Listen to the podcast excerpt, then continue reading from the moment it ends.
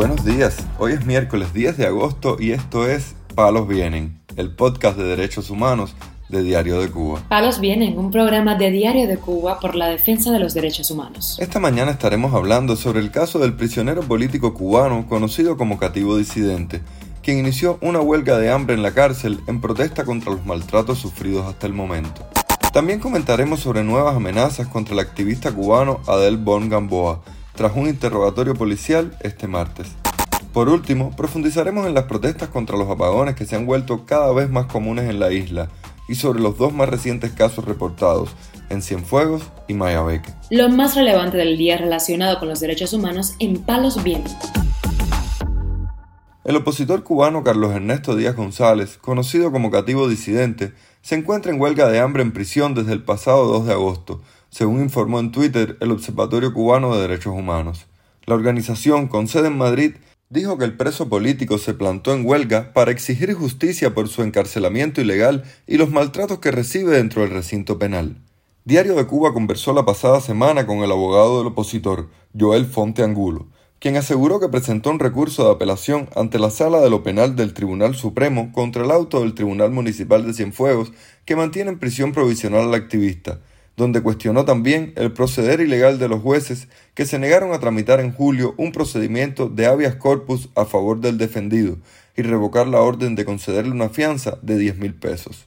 Cativo disidente, preso en la cárcel de Ariza, en Cienfuegos, fue detenido el pasado 28 de abril tras protagonizar una protesta pública en el Boulevard de San Rafael, donde pidió a los cubanos respetar la opinión de los otros y hacer valer su derecho a participar en la vida política del país.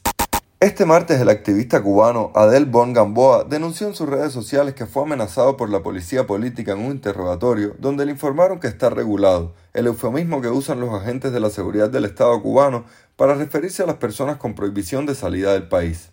De acuerdo con el activista, en el interrogatorio los agentes policiales le cuestionaron que se niegue a colaborar con ellos y le advirtieron que los castigos que ha sufrido son también por ese motivo.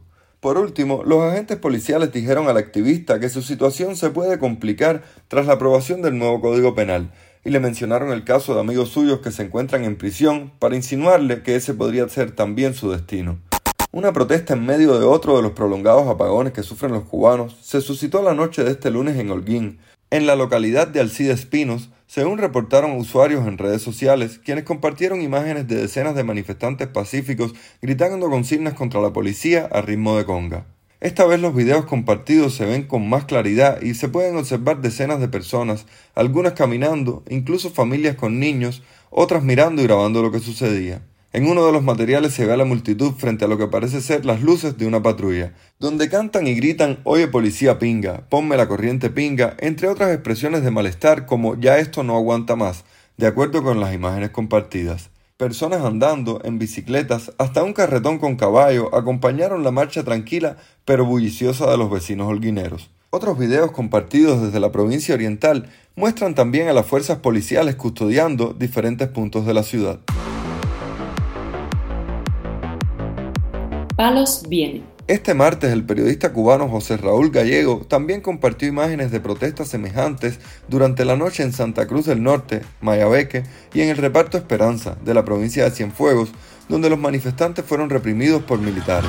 ¡Abajo, piña! Las protestas de estos días son por múltiples razones, si bien en la mayoría de los casos estallan exigiendo solución para los apagones.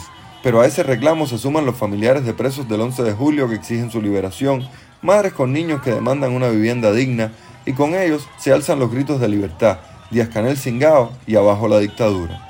Las protestas son difíciles de cartografiar hoy. A la manifestación de los palacios en Pinar del Río han seguido protestas en más de tres decenas de ciudades y pueblos de al menos 13 provincias, según los reportes ciudadanos verificados por medios independientes y activistas en el territorio.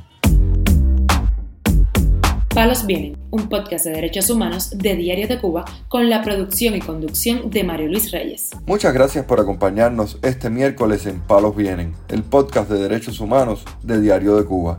Pueden escucharnos en DDC Radio, Spotify, SoundCloud, Apple Podcasts, Google Podcasts y Telegram. Yo soy Mario Luis Reyes, mañana regresamos con más información.